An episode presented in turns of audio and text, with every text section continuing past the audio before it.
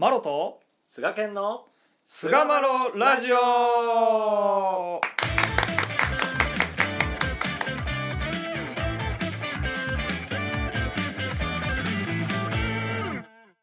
さあそれでは始まりました。第441回菅マロラジオ。はい。え今回は130年祭親様130年祭についてですね、えー語っていきたいと思います、どうぞよろしくお願いいたします、はよろしくお願いします。えーこの前の年祭ですね、そうですね。えー、まあ我々は140年祭に向かって、もうすぐですね、連載活動をスタートさせるわけですけども、うん前回は130年祭。まあ、だから記憶に新しいいいんじゃないですか、実際。まあ、ぼまだ僕ら出会ってないですけどね。ああ、そうだね。まだだね。うんうんううん。ん。この後の後継者ご集会で出会うわけそうですね。うん。そうですね。まあ、記憶に新しいのは、やっぱりね、うんこの連載のこう活動が始まる少し前に、うんうん。東日本大震災が起こったっていうね、これがですね、非常に大きうんかったなと思うんですよね。その時はもう、あれですか、真面目に道やってはったんですか、西岡さんは。うん、やってたよ。あの何回か行ってるしね、最休隊で。最強隊、あの、うん青年会も行きましたよね。青年会の第一次隊でまず行ったな。池田さんと。まあまあまあまあまあ、そうだね。あビッグボスとービッグボス、思い出深いですね。思い出深いですよね。そこがだって初めてのあ、そうそうそうそうセッション、セッション。ねセッション。う んまあ、水のね、水の車っていうかな、給水車の入れ替え、あれレンタカーやったんよね。だから期限があるから、そのため、それを入れ替えるためだけに東北に走ったりとかっていうのもしたし。いやだかうんら水を持って走ったってことですよね。えっとね、水は空で行ったんちゃうかな。空で行って。車を入れ替えなあかんかってん。そう、車を入れ替えなあかんかったんよ。あそんなこともやってくださってたんですね。そうそうそう。4人ぐらいで行ったかな。2台の車で2人ずつ乗って、うんうん。いうん、っていうのを行ったりしてたな。やあの婦人会もお水集めてはって、まあ今は第4食堂になってますけど、うん、あそこにペットボトルのね、水大量にこう集積されてて、うんうんうんあの毎日2トンずつ運んでましたね、本部勤務者の方々がね。うん、ああ、そうなんだね。はいまあ、そういうのがね、なんかだから多分全教の人たちも、うん、まあ、全教の人たちだけじゃないけど、全教の人たちは特にやっぱこう親神様のこうおぼし飯はどこにあんねやろうっていうところは、やっぱり随分とこう思案を深めた大きな事情やったんちゃうかなと。今更ながらね、本当になんかショックやったなっていうのを覚えてるわ。そうですね。まああのうん原発のこととかもやっぱりあって、あの半径20キロ圏内にまだね、帰れてない方々もたくさんいらっしゃるのかなとは思うんですが、教会とかだとね、あのその20キロ圏内に何件もあって、未だうんその帰れないっていうのもね、そういう教会もなるほどある。うんそうそう。いうので、まあ、緊だい張感ぶ思案しましたね。あー4月に行ったからだいぶ緊張感あったわ。いやあーすごい時やでだからもうほんま高速で福島越える時も本当なんかねみ 変な緊張感あったよやっぱり。あーあの時は何何がどうなってるか分からへんっていう状態やったからさ。で、まあ、その年の周期大祭では新柱さんがね、えー東日本大震災が起こった今年は前の年祭すなわち親様120年祭から130年祭への折り返し点であります。これは決して偶然ではない。そこには一層厳しい押し込みがあると思わざるを得ないのでありますと。まあ、そらそやわな。みんなこう、いろいろこう心をね、あの悲しませて、なんでやろうなと思ってたところをこう、採点でおおお話しされてんやなと思いながら、うん、本部でもお願い勤めがされたし、ちょうどね、3月10 13、14で本部でお願い勤めが務められてる、そのね、もうほんま記憶に新しいけど、3月14日が、敷島の青年会の例会やってね、うんうん。で、委員長がちょうどいてない時で、俺がしんとらなあかんっていう感じで、うん。まあ、とにかく、文化の例会やけども、事の収まりを願って、お勤めさせてもらおうっていうことを言ったのはもうめっちゃ覚えてるわ、なんか。うん、敷島文会のうんお勤めやけれども、うんなんとかこの収まりを願おうって言って、その時はその原発がとかってやってた、もう本そばやったから、うんこれから日本どうなんねみたいな感じで思ってたわ、なんか。うんうんですね。あの僕、その時本土勤務してて、うんあの協調も揺れたんですよ。うんうんうんうん めっちゃ揺れて。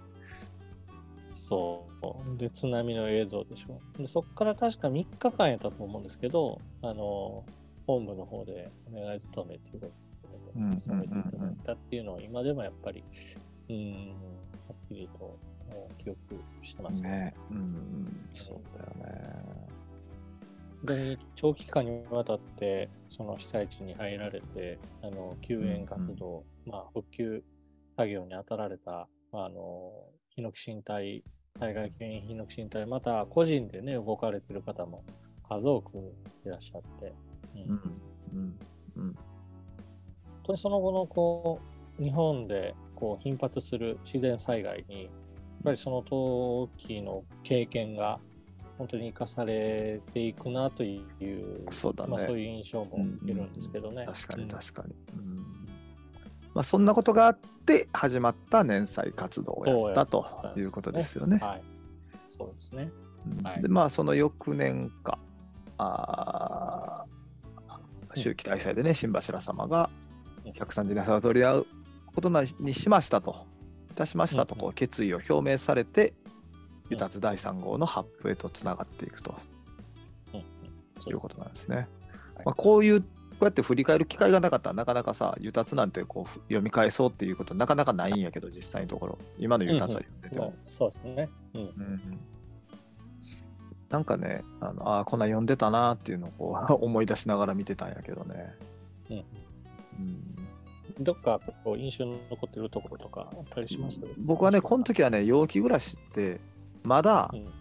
なんか陽気っていう言葉だけの意味合いだけでしか捉えてなくて、まあ、互い立て合い助け合うっていうところは思ってたんやけど、うんうん。まあ、やっぱ心勇んで明るくうん。っていうような状況かなという感じで思ってたのが、はいこ。れ発表されてさ、まあ、俺そのまだ本格的にちゃんとその教理を学んだこともなかったし、まあ、今もまあないっちゃないねんけど、あの欲にきりない泥水や心澄みきれ極楽や心さえ好きやか済んだことならばどんなことでも楽しみばかりと仰せられるように陽気暮らしは心を澄ます生き方でもあるっていうのにえそうなんて思思ったのはめっちゃ覚えてる。心澄ます生き方ってなんか陽気暮らしとまた全然なんかベクトルが違うとその時は思ってたんで今はわかるよ。あそうなのって思ったのは記憶にある。うん。なるほどね。うんなるほどって思ってなかったその時えそうなんかなどういうこと？みたいな感じで、うん思ってたうんうんなるほどね。うんそれは俺だけじゃないと思うねんけどな、ううん。んいやー、それはそうかもしれないですね。やっぱり陽気暮らしっていう言葉が、多分その前の年祭の時かな、な前の前の年祭ですね。だから110年祭くらいの時に、あの、陽気暮らしの天理教っていううんあのスローガンが出てきて、うん。あれがやっぱりこう一人やる気してるっていう、まあ一面あったと思うんですけど、うんうん。この陽気暮らしと心を澄ますっていうところの関連性みたいなのを、うん、語れてなかったっていうことを、こう、この一達でこう補足してくださったってまあそういうことなんやろ。ね。俺みたいなやつがいたんやろね他にも。いや、と思うんですけどね。まあ、もちろんその人をね、助けさせていただく、お助けっていうところと、良き暮らしっていうところは、まあもう密接不可分なんですけども、まあそれにしてもやっぱこの心を澄ますっていうところが、まあ、まあ原点にもそうですし、先人も語ってきたところではないかなっていうふうに自分は今今では絶対そうやって思ってるけどやっぱやっぱ人間学んだことないって怖いな今考えたら。マジでそんな概念がなかったもん俺。うん。今思ったら。そうそう。うん。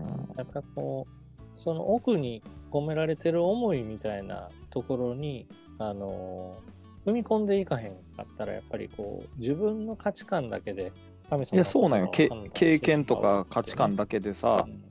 判断してたよ、もう本当にこれ、うん。このお覚えてるもん俺。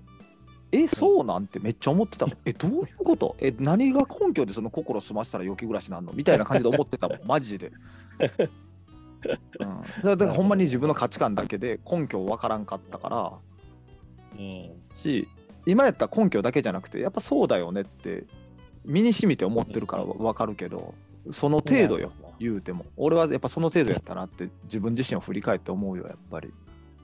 いやいや、そうやって言えるところがね、素晴らしいと思いますけど。いやいやいや本当にね。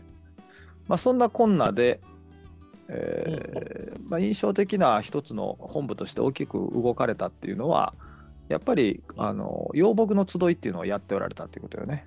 せに日本各地で世界でもね養牧の集いっていうのをやって会場を設けてね、まあうんうん縦からも声をかけてで教区では場所を用意してっていうような形で、うんうんあのやっておられたっていうのが、まあ、一つのこそうですね。う、うん、まあ、あの、年祭活動が始まる前とか、まあ、特にその震災とかもあってっていうこともあったと思うんですけど、その地区とか支部とか、そういうところのこう絆っていうところを、あの、しっかり、まあ、つながしてもらおうじゃないかっていう動きが結構強かったと思うんですけど、でもそれだけじゃなくて、えーまあ、いわゆる信仰のつながり、まあ、信仰のもとをたどっていくっていうところを、も大事じゃないかというところから、まあ、本部殉教ということもして、で縦とこの横っていうところで、あのこの年祭を務めさせていただこうじゃないかというのが、まあ、この130年祭の、まああまあ、記憶してるところです。そうだね。一斉殉教っていうのがあって、で、横のね、横の集いっていうのが。あとまあ140年祭はどうなるか分からへんけど130年祭の歌があのビビるほどなんかふ古い感じやなっていうのを記憶してるわなんか。世界一列助けたい。ててんてんてんちゃうかったっけ？そ そんなや覚えてる？覚えてない？つ世界一列っていうやつな。いや俺それが本セネカ本部の実行分野やってさあの、餅焼きの焼き場の日の寄進を1月流れてるな。5日かなんかでやって、それが流れてきて、俺初めて餅焼き場の日の寄進しててさ、はいはい。その時俺、そ年祭の歌がそこで初めて流れるみたいな知らんかったからさ、それ聞きながら、ああ、ずっと昔からこの昭和の時代に作られたこの歌を聞きながらみんな餅焼きをしててんなってマジで思っててやんか、俺。ほな、アナウンスで。アナウンスで、えこれが、うんあの発表された「おやさま130年祭の歌です」ってあこれそうだと思って俺ずっと餅焼きの歌と思ってて最初。あこんなん聞きながら昭和の時代の雰囲気あるなと思いながらさ。あもう古い時代からずっとこの餅焼きの歌を聞きながらみんな餅焼いててんなっていうふうにしみじみ聞いてたら実はそれが一番最新の歌やったっていうね、なるほどね。うんまあ、なんか、そんな記憶はありますね。うん、僕も。うん。でまあねあの大輔様がね あのはいはい。あれね中山家にね養子に入られたというのも、この年祭期間中やったと、はい。そうですよね。うん、で新まあ柱継承者に衰退されたと、うんういうことですよね。まあ、あとはその、まあ、大きなっていうわけではないですけどあのスロープ島ね今ある車椅子の人たちの便宜を図ったスロープ島っていうのもこの時にできていると。うん。うん。でやっぱね、ヒノキ身体の時はね、その、あのスロープ島自体の不審には関われなかったんですけど、僕はね、まあ、多分みんな関わってなかったんちゃうかなと思うけれども、うん。あの、あそこの前に至るまでに、その、車椅子が結局行くのに、その境内地の石のところ行くのって、やっぱ負担がかかるので、乗っ取られる方にも、押される方にも。石畳みたいなのをね作うんるそのブロックを埋めるためのヒノキシンというか土を掘り起こしたりとかっていうのはみんなでやったっていう記憶がありますね。うん、なかなかハードやったよ、あれは。ハードなヒノキシン。地味でハードなヒノキシンをずっとやって、うん。高さ合わせないあや、かし。なんんか結構燃えるよね、そういう地味あ燃える燃える。地味でよく分からへんけど、けど、なんか結構頑張らなあかんっていう。けどこうみんなでやったっていうのがあって、俺この、うん。まあ、不審、まあ、おやその不審うんやん言うたら、いや、不思議ですよ。俺はこの不審に携わらせてもらったんやっていうのは、なんかね、すごくこう、心に残ってるというか、大変なだけにね、やっぱり印象深いでしょ。で、インターナショナルヒノキシン隊の人たちの世話取りもさせてもらってんけど、その時もその、あの、うん。境内地を掘り起こすというか、ブロックをあれするための土の掘りのヒノキシンやったけど、日本語通じひんから掘りすぎるやつがいたりとか、みんな勇むからさそういうので苦労したっていうのは記憶にある。じゃあ、そんだけ掘ったらあかんねんみたいな、縦に掘るんじゃなくて、あの、ある程度の深さを横に掘っていくんやみたいなのがなかなか通じひんかって。なんかそんな意図が伝わってなかったっていうねそうそうそうまあまあ、そういったこともいい思い出ですよね。そうですね。うんそうですね。あと、やっぱこう、三代新馬車様が、はい、はい。はい、お出直しになられたそうやね。本当にそうやったなと。いうことは、本当に大きな出来事やったんではないかなと。ねなんかね、あんた記憶記憶してるな、それも。本当に。本当になんか2倍、2割増しぐらい、あの、ね、三玉写しの儀ですか、の時の夜、うん、なんか、ものすごくなんか暗い、こうんう、感じがしたのを今でも覚えてそうでますね。すね。本当にこう、いいこもごもじゃないですけれども、あの、養子に入られたっていうことがあった。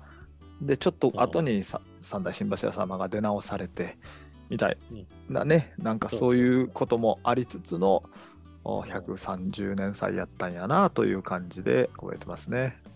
で、まあ、これもその前の年祭に倣って、えーその年自体が年祭の年やと位置づけられて、でまあそのおじ場にね帰ってきた人たちが連載回顧展を行ったりとか神楽面の展示を見に行けたりというような配慮がなされて、え1年間おじ場がにぎわにぎやかになったなというようなところがですねまあこの辺が、親様130年祭だったのかなというふうに思いま。すね。はい、はいというところで第441回親様130年祭を終わりにいたします。はい。どうもありがとうございました。ありがとうございました。